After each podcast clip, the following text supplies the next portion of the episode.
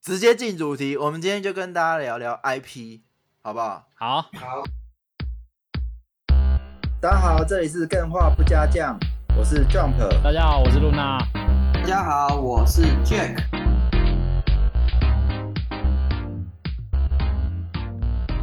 我先解释一下，大家以为我会说 IP 这种东西，它是网络的地址，对，其实其实不是。IP 是什么意思？我有查了一下资料，最近看了两个新闻，有两个 IP 的新闻，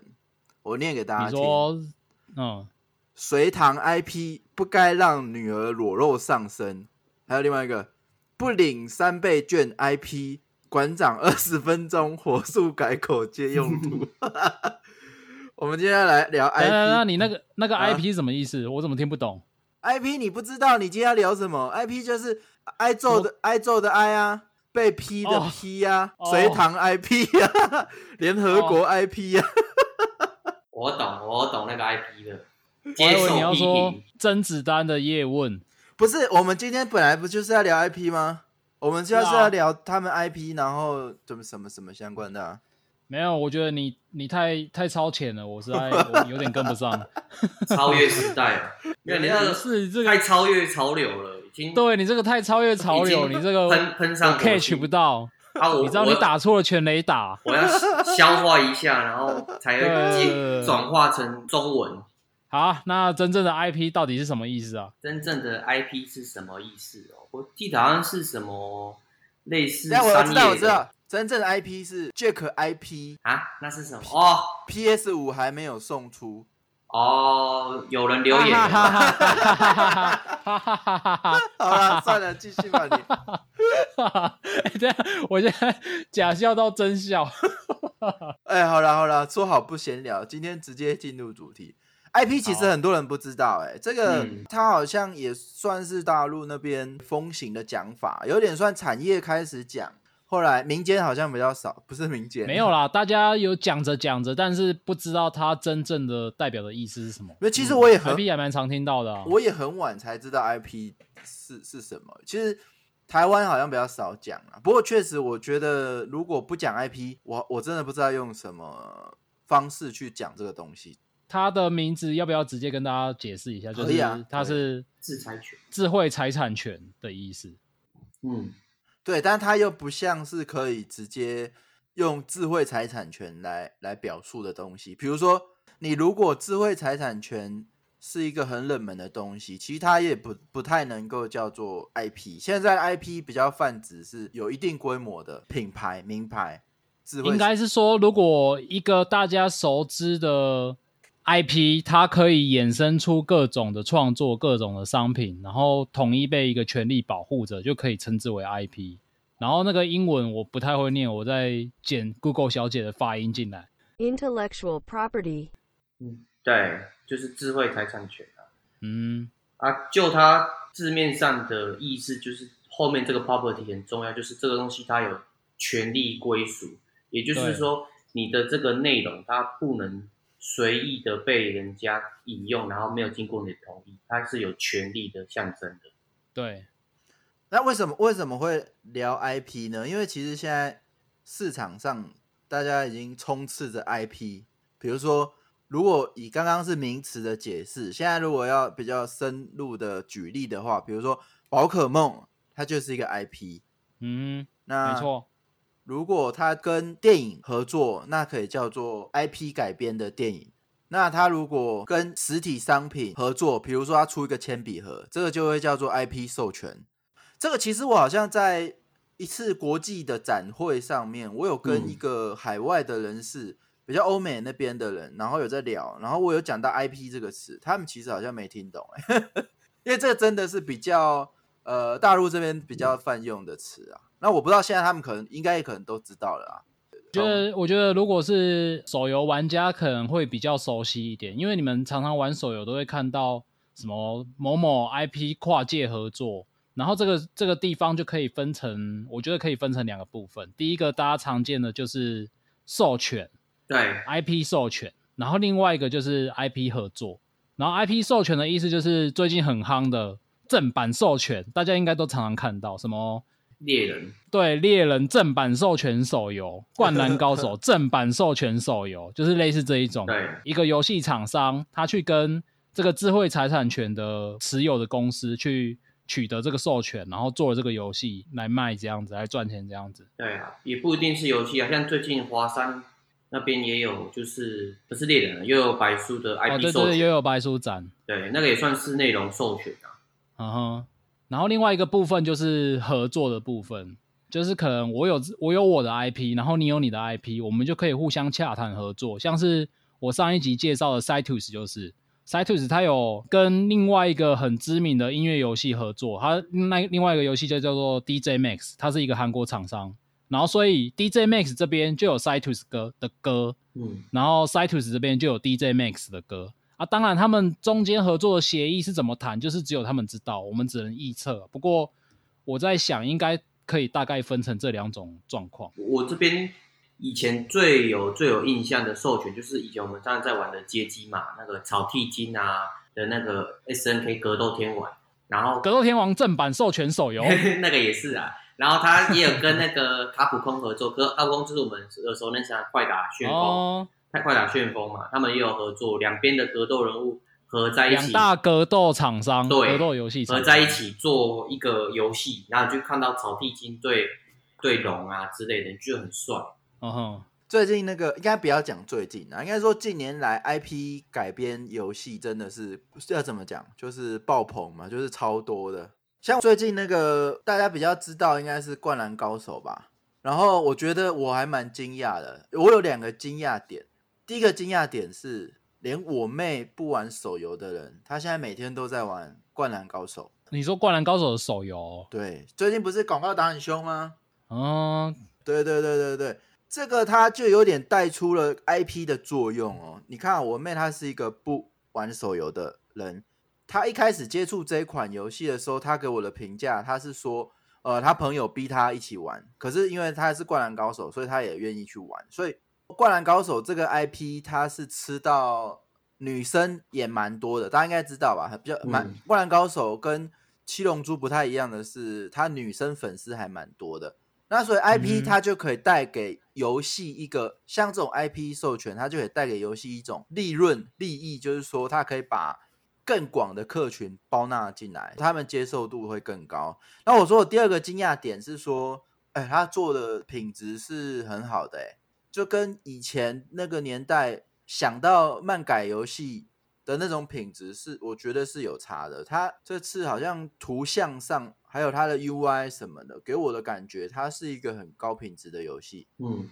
这我就不知道，我真的是没有去玩它，对所以我不确定它它里面呈现的是什么样子。我我这边要讲改编游戏为什么这么多？好，比如说你会看到《权力游戏》也在改编游戏，你们有你们有看到广告吗？就是最近也是狂打有《权力游权力游戏》冰与火之歌》。哼哼，有，大陆那边的小说，什么《盗墓笔记》那种，也都会改编嘛。那这其实是一个生态，那这个生态其实让我也觉得有点，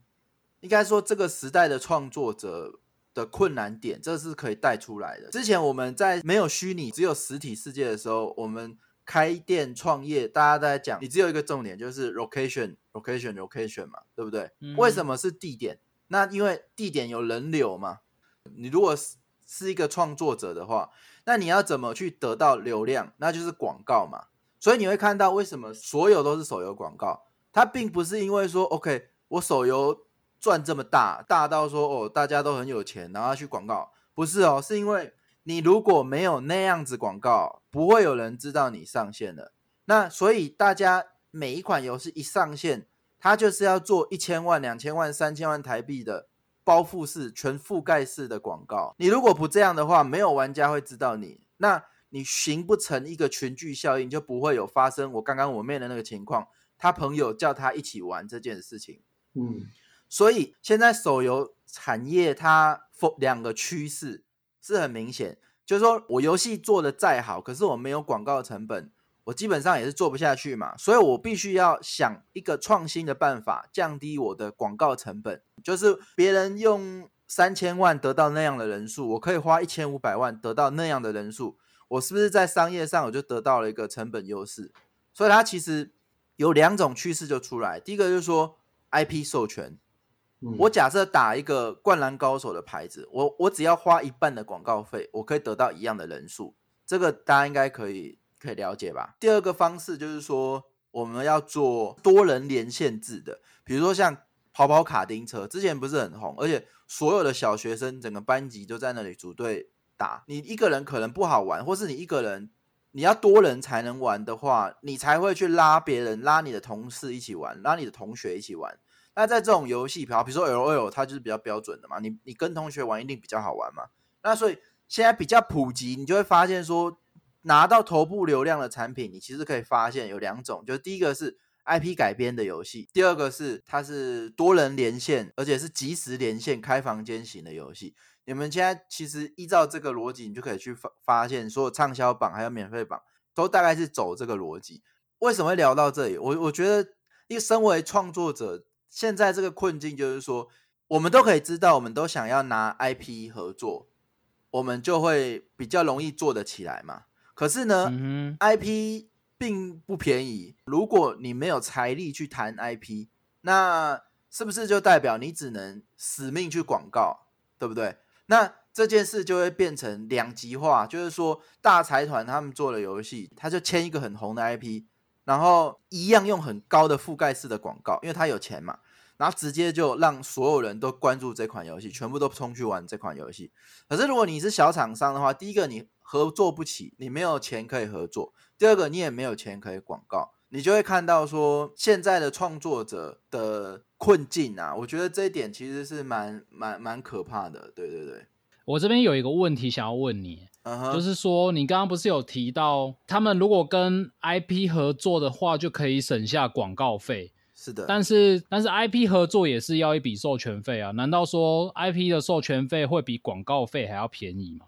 通常广告费会是比较可怕的。那 IP 授权，你有各种方式，你如果有方法去挖掘一些，应该说谈 IP 这件事全部靠手腕呐、谈到一个免费的 IP，这是有可能的、哦。哦，两方都很想要吃对方的流量，或是吃对方的好处。比如说好了，我假设是皮卡丘的厂商，我很想要拓展某个年龄层，我就会很希望去授权给那个年龄层东西的厂商。啊，那个厂商他其实他也会很开心，皮卡丘这么大的品牌跟我合作，所以这种事情靠的是不是一个行情价？你如果说是行情价，当然了、当然有可能就是比较属于大厂在做做的事，就假设是腾讯啊，他也哪管你那么多，我今天就是多少钱买你一个 IP 这样。但是通常讲 IP，它的价是比较浮动的啦，就是说你可以靠手腕去影响。但是呢，广告费是很现实的哦，就是说广告费它的竞价模式是怎么样？我今天在 Luna 的脸书上有一个广告版位，今天不会说如果我要去买那个广告版位，那其他也只能是游戏厂商来跟我竞争，不是哦，是可口可乐、苹果的产品还是 LG 三创哎之类的，你是跟所有的龙头在抢版位。版位是怎么抢？就是 OK，我在这个时段我想要秀出来，那我就开价二十块、三十块，谁出的价最高就放谁的嘛，公平嘛，对不对？广告版位是这样，它会被越喊越高，而且尤其它如果是个热门的，比如说 Luna，它是一个很热门的消费，只要每次曝光广告，它都很乐意去点，然后 Yep 然后他也很乐意去去买，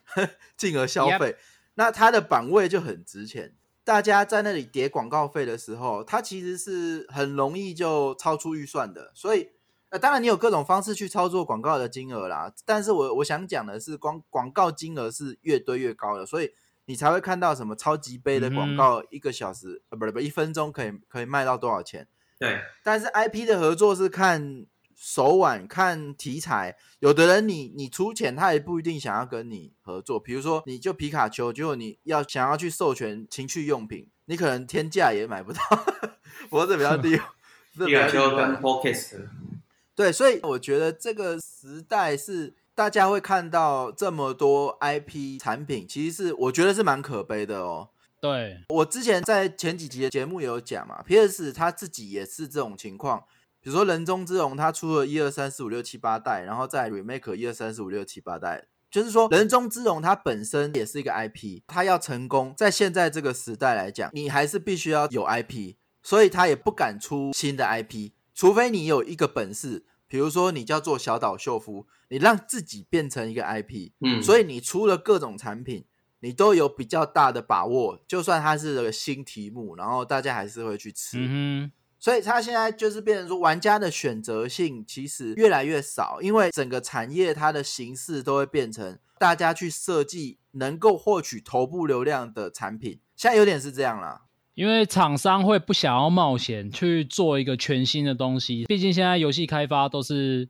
随便一个就动辄几百万、几千万嘛，他可能比较没有没有那个本钱去做这件事情。然后我觉得另外一点就是，其实玩家也不太想要去冒险，嗯，嗯，对嗯这是什么什么意思？就是对对对对，就是玩家会，你看到一个新的 IP，你就会觉得好像对对对对最后生还者出了二代，我宁愿把我的钱拿去买最后生还者，而不是存下来拿去买对马战鬼，就会有一种这种我也不想要冒险的心态，所以就变成说大家都彼此都更喜欢选择自己熟悉的东西，那是什么？那就是 IP，对对对，所以就造成现在的情况发生。我觉得其实也不能怪用户，因为你看我们现在娱乐的产品或是可以吃的选项都太多太多太多太多了。对啊，对对其实我觉得 IP 就有点像是代言人的概念。之前大陆炒得很红的 P to P 啊，它也是很多明星啊，或者是运动明星，他们去代言那个 P to P 啊，大部分人就想说，诶，既然他都代言了，他也使用了，这东西应该安全性很高。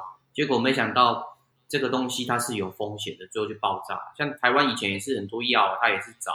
呃明星代言，然后吃了就会瘦下来。结果明星根本没有吃，但是很多人就想说，诶，这个 IP 这个代言人他去代言，哦表示应该很安全，我去试看看。然后就被骗了。对，因为知名形象通通常都代表这个东西较安全，很多人、嗯很多人都知道它，我就因为我信任你，对我信任你这个 IP，没错，我们可以吃的选择，以前其实没有那么多，现在大家都在开路边，所有都是吃的。路边所有，应该说，我打开手机好了，我要看电影，我要玩游戏，我要看综艺，我要干嘛？我要看剧，什么选择都太多了。我们也不能去苛责他们说，我一定要一个一个去看，然后我才能知道哪个东西很厉害，对不对？嗯不不合理嘛。嗯，所以我能够做的事情就是，我必须要去有权威的机构那里面，让他告诉我什么东西 OK，从我最信任的机构或是我最信任的人来获取这些资讯，是目嗯前主流的方式。比如说刚刚讲的，我妹她朋友叫她玩《灌篮高手》，朋友这个就是你身边基本上是你最能信任的人。所以他就建构了一个回圈。所以目前来讲，会觉得说这样的市场很可悲，但是你其实确实又没有办法解决目前这个问题。比如说，你今天电影上映了，你你花了钱花了时间，你一定会嗯想要找到这段时间会给我最高品质保证的的事情，会最吸引我。对对对所以目前来讲，IP 这个东西应该是 我现在下结论会有点快，但是我想讲就是说。如果以台湾来讲，整个所有创作者，大家都要去想办法让自己成为 IP。那怎么去成为 IP？我我其实今天有做了一些功课，我可以跟大家分享。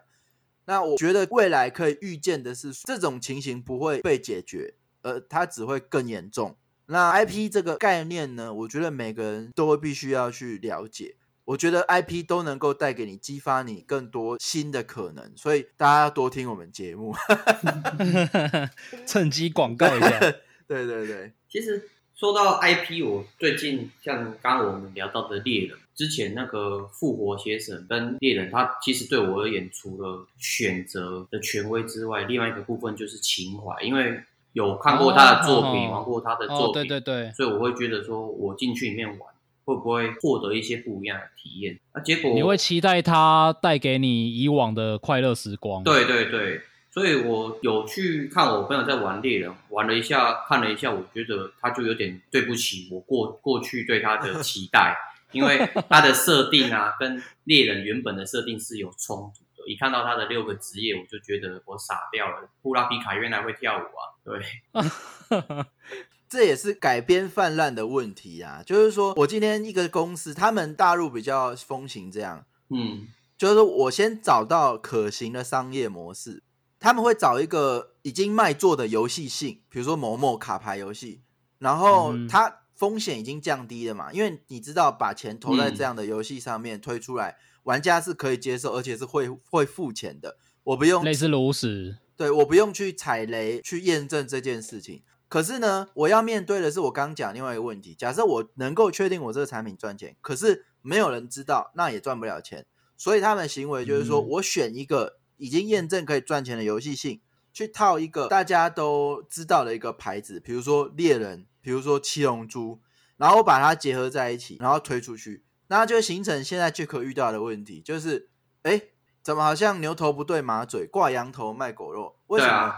这个游戏它的嗯皮是我想要的 CG 图没有错，可是它的游戏性好像是跟某一款根本就一样。换皮，为为什么会发生这种事？不是因为厂商懒得想哦，其实大家不会懒得想，只是因为没有办法经得起踩雷。就是如果我又设计一个原创玩法，大家又又不不买单的话，那我我不就白白谈这个 IP 了，或者是我白广告了？所以这个风险我也不敢踩。所以刚刚回到回到刚刚来讲，就是说会觉得那个猎人。牛头不对马嘴，其实他们的问题就出在说，他们不敢去尝试新的玩法、创新的玩法，因为其实我他们走目前的商业模式，加上 IP 是黄金公式，对对对其实我觉得他用那个游戏模式跟战斗模式这个部分，我是可以接受，因为如同你讲的这样子的 DNF 式的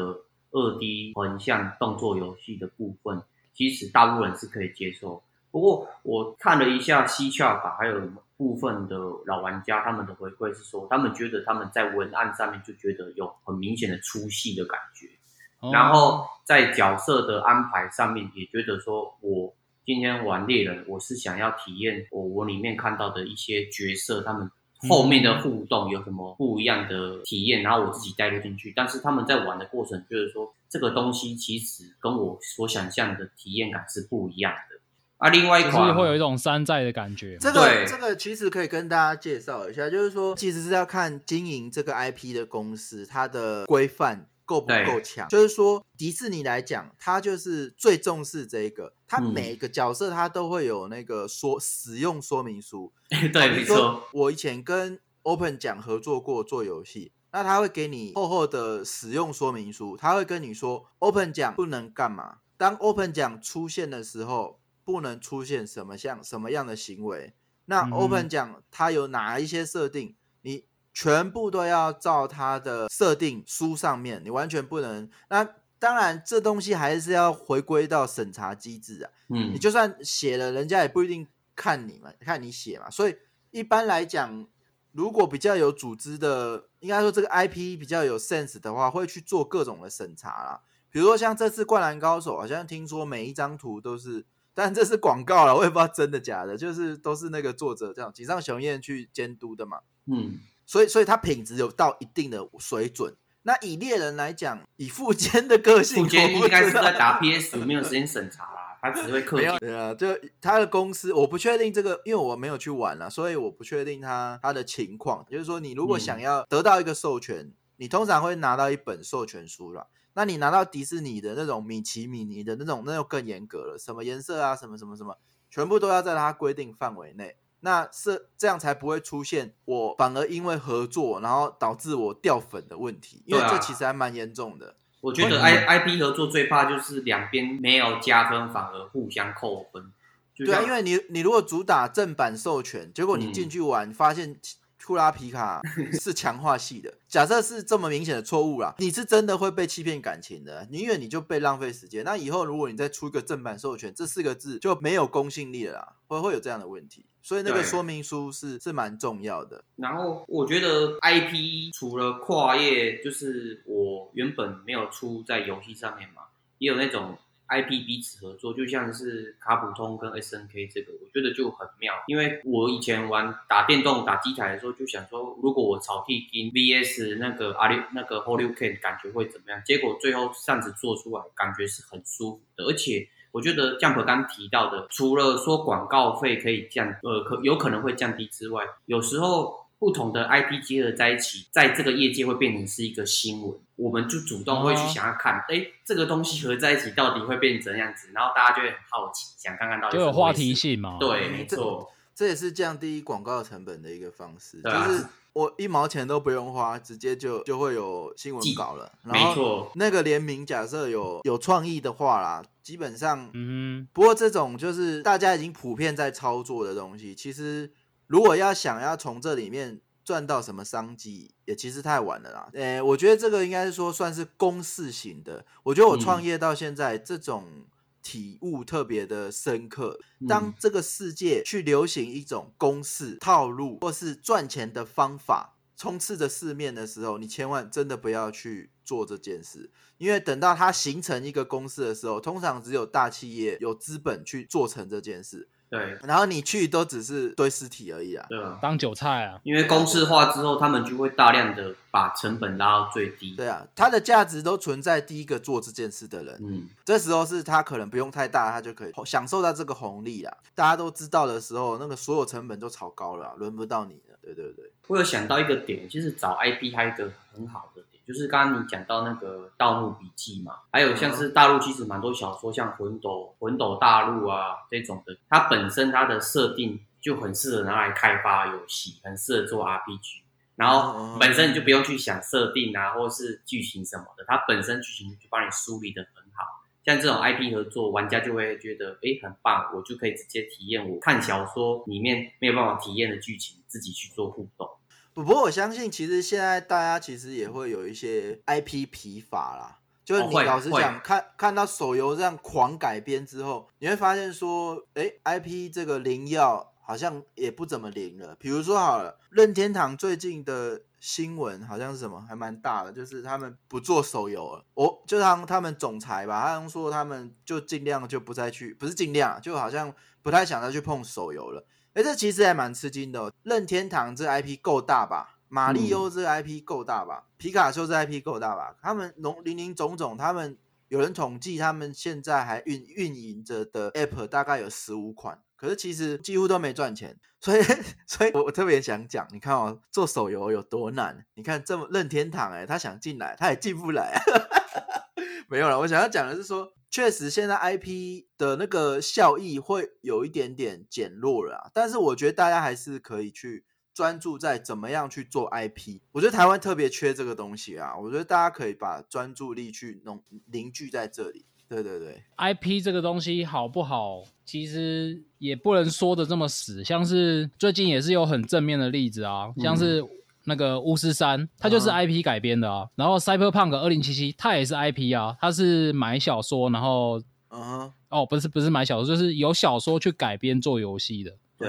然后以我个人自己的经验来讲好了，我第一次看到 IP 合作，我觉得非常 shock，然后非常觉得很吸引我，就是在手游的龙族拼图上面。嗯哼嗯哼，那个时候其实还没有很多 IP 合作的的这个案例发生啊。他们是开拓者，对对对，就是我那时候在玩，然后玩一玩就突然有一天他们就说：“哎，我们要跟猎人合作，我可以在里面抽到抽到小杰，抽到奇亚，抽到什么？”我就觉得哇靠，这个真的是很酷。嗯哼嗯哼，对啊，然后我想表达的是，到现在这个时代，因为刚刚有讲到嘛，IP 已经开始泛滥了，所以我觉得 IP 合作也不是一个万灵丹呐、它除了时机之外，它还会有一些副作用，例如说，它会冲击原本作品的世界观，或者是跟你的游戏设计互相冲突之类的，所以也要考虑到你的游戏原作适不适合 IP 改编。因为我一直觉得像演艺演艺圈艺人代言这种 IP 嘛，它是哦比较好去做估值，因为只要嗯牵涉到商业内容，为什么会很难在台湾起来？就是台湾其实没有一个很明确的文化产品、文化内容的估值方式，因为市场小，所以你很难去借鉴，所以变成说你做了这个 IP，或者是之前很久以前有这个 IP，像是魔法阿嬷这个 IP，嗯那我要怎么去跟他合作？你连估值都没办法估值，就很难去谈合作。因为要谈合作，有一个前提就是双方觉得有利润可图。所以要如果要做 IP，真的是必须要先把这个商业模式的估值方式先做好。应该要讲说，现在做 IP 的难度其实非常高。嗯，你可以回想，我之前有个有一个问题，有一个想法，我我发现我好像我喜欢的东西，哎，就是自从你那时候跟我说都是九零年代这句话，影响我非常大，然后我就开始想，哎，我发现我的喜好好像真的都聚集在九零年代，我现在会去关注的 IP 是什么？你知道？就是七龙珠，我会去买它的公仔。呃，我上次讲的那些 游戏，也在就是那成人标签那一集，也是嗯九零年代。九零九九零年代，就是我在我差不多十多岁的时候吧，那个时候，那个时候是比较密集去有办法一直去接触新东西，而且所有的新东西看起来，因为都是年纪还小嘛，都是前所未嗯见的东西。对，啊，那他们那个时候的 IP 还有一个优势，你会发现说，以前的电视台他们通常就是一直播一样的东西。嗯，现在你你呃，现在电视也许还是这样，但是大家已经不看电视了嘛。那为什么有这样的差距？以前创作的难度门槛真的很高，在我们大学那时候，我觉得我会 Photoshop 这件事，我可以超屌，我我已经觉得我自己很屌了。可是你放在这个年代，手机就能修图了，谁跟你 Photoshop？创作难度不断的在降低，创作的作品不断的在变多。那在这样的情况下，你做 IP 越来越困难。那 IP 它其实是非常非常需要时间的洗练，你才有办法做到。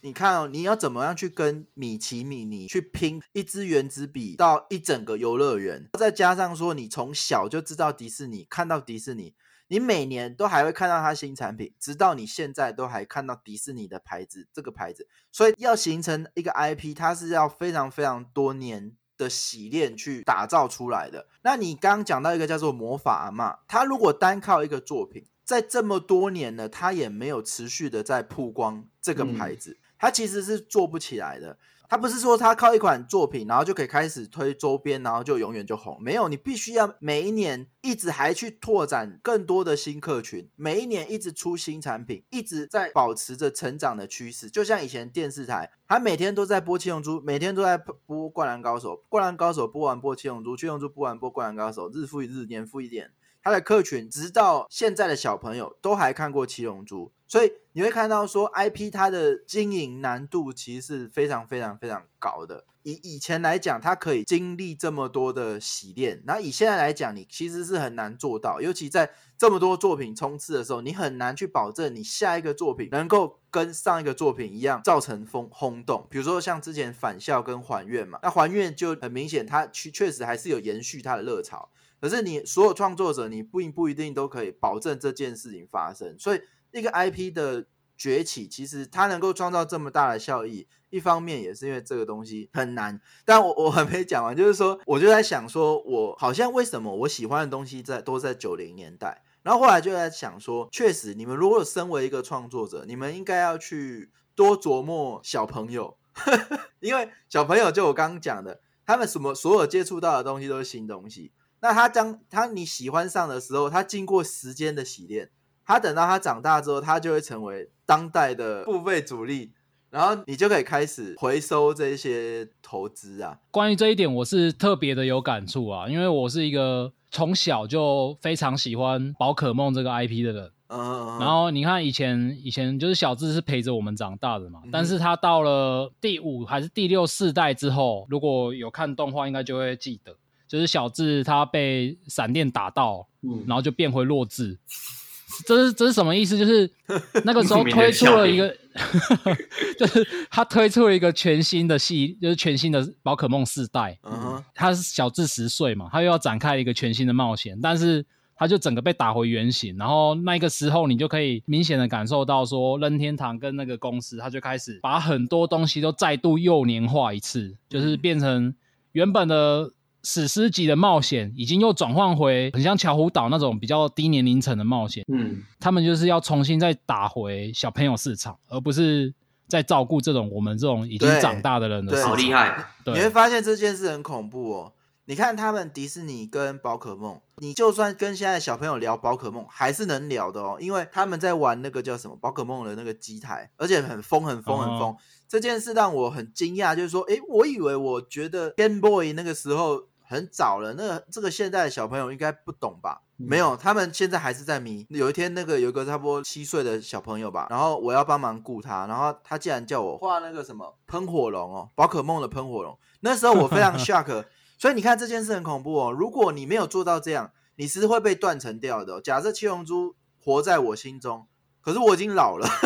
接下来就淡忘了，然后这个 IP 就死掉了。所以迪士尼也是恐怖，嗯恐怖在说。他们前阵子好像释放了一堆图片，免费嗯让家长给小朋友去上色。你看起来好像，而且这这就是打广告还是什么？没有，他就是在巩固他的产品不会因为它的时代的冲刷然后被冲走。嗯我觉得今天因为我刚刚讲我有做功课，所以说一个 IP 是怎么形成的，我我这边可以跟大家分享一下。IP 的形成之初就是一个创作者的作品嘛，它就是个智慧财产权，对吗？哼，对，它要怎么形成？一定是他推出了这个作品之后产生共鸣嘛。那很多人死就是死在这边。假设像我好了，我到现在还没有出一个真的群大群体共鸣的一个产品，所以 IP 一直在连第一步都形成不了。那我刚刚讲，比如说赤足，因为赤足它比较复杂，它有牵扯到一些政治问题，所以他们现在好像要解这块嘛。但是呢，它经由返校加还愿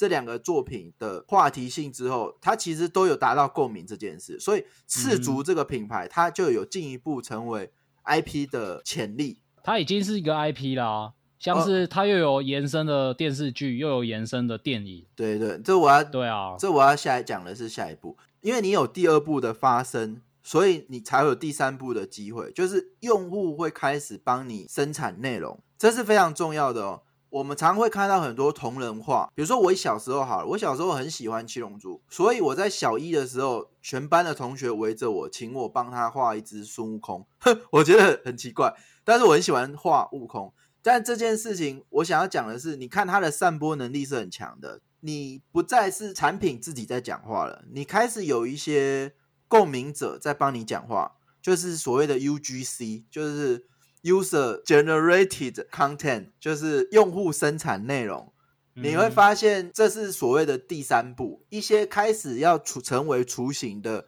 IP，比如说你刚刚讲的魔法嘛这件事情，在现在它是比较没有发生的，那所以它还不是一个成熟的 IP。那一个成熟的 IP，第三步就是用户会帮你一直生产内容。那再来下一步是什么？刚刚的部分就会导致你的关注度是一个值的飞跃。你原本只能靠作品的客群讲话，你现在能够靠更多人去帮你讲话。那这样就会发现一件事情，它会出现一个叫做商业价值。那出现商业价值之后，就会开始有点走向成熟 IP 了。比如说你刚刚说的返校拍的电影，嗯这就是什么？就是商业价值，就是说你的价值被看到了，就是刚刚讲的你的估值这件事情，你的 IP，如果你没有经过这一步的，你没有第一个跟你喊价的人出现，你都还不是一个成熟的 IP，没有人喊价说，哎、你可不可以我花两百万，你的 IP 借我用，放在我产品，没有第一个人发生，就是这个商业价值没有形成的话，你的估值就不会出现。那所以你的 IP 基本上也还不能叫做 IP，在我的眼里啊，所以出现商业价值之后，开始你会发现，你会开始覆盖你的市场。比如说好了，文具市场它是一个给小朋友用的嘛，比如说你改编电影，它可能就是成人市场，就是说你开始你的 IP 不再仅限于，比如说我七龙珠是给小朋友看的，给青少年看的，但是直到它商业价值的合作之后，它变成给全年龄看的，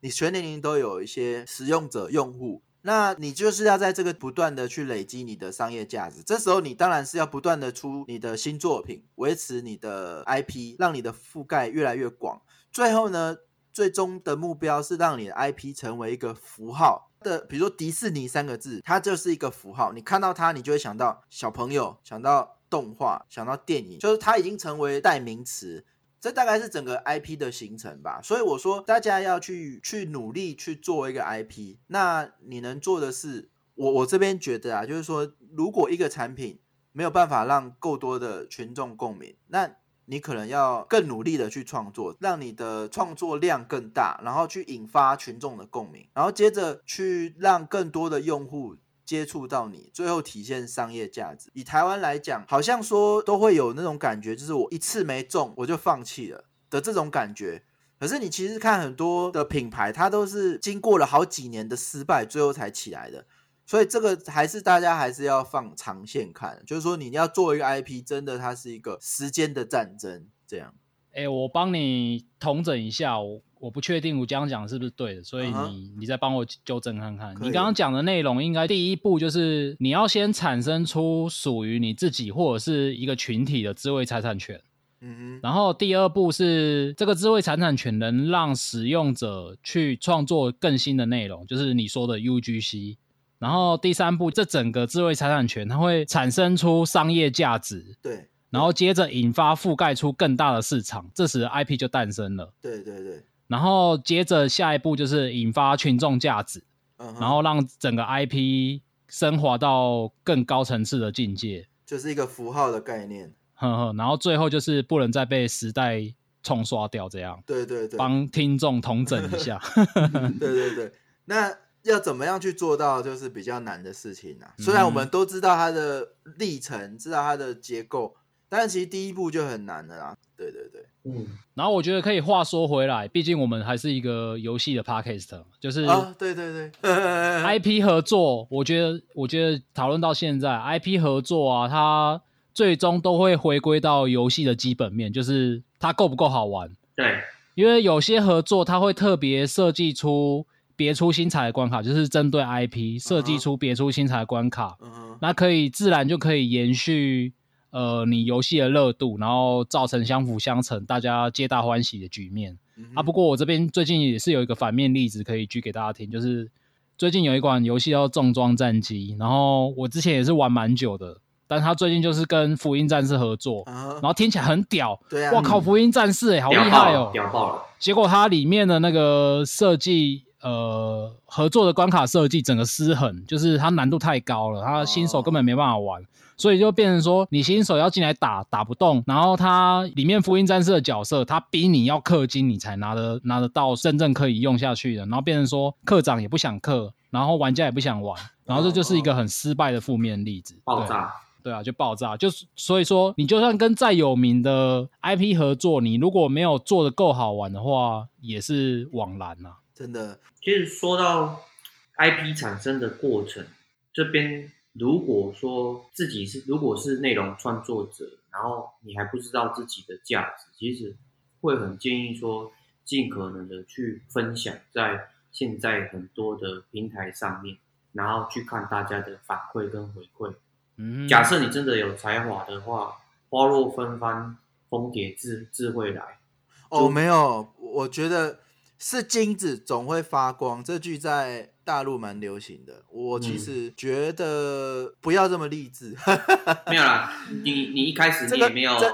你这是一个有，这是一个努力，不代表什么，因为全世全世界人都在努力。那当然当然，你你觉得你是金子，有时候你也不确定你是不是本来自己都会高估自己。但当然当然呃，我觉得很可怜啊，就是你以前来讲，我们娱乐产品真的没有很多。第一个，家长不会买游戏机给你，然后再来电脑，大家可能也买不起。然后最后只有什么，就是看漫画嘛，所以那个娱乐的品相比较偏少。然后我说以 H G 或是动漫来讲，然后大家都聚集在聚焦在某一些点上。可是现在真的时代差很多很多，你真的你想要娱乐，你你不仅你可以玩电脑，你可以玩游戏机，你可以玩手机的时候，我觉得 我其实还蛮好奇的，就是现在的小朋友他们是不是就真的那么多元？他们的共通话题是不是还蛮不聚焦的？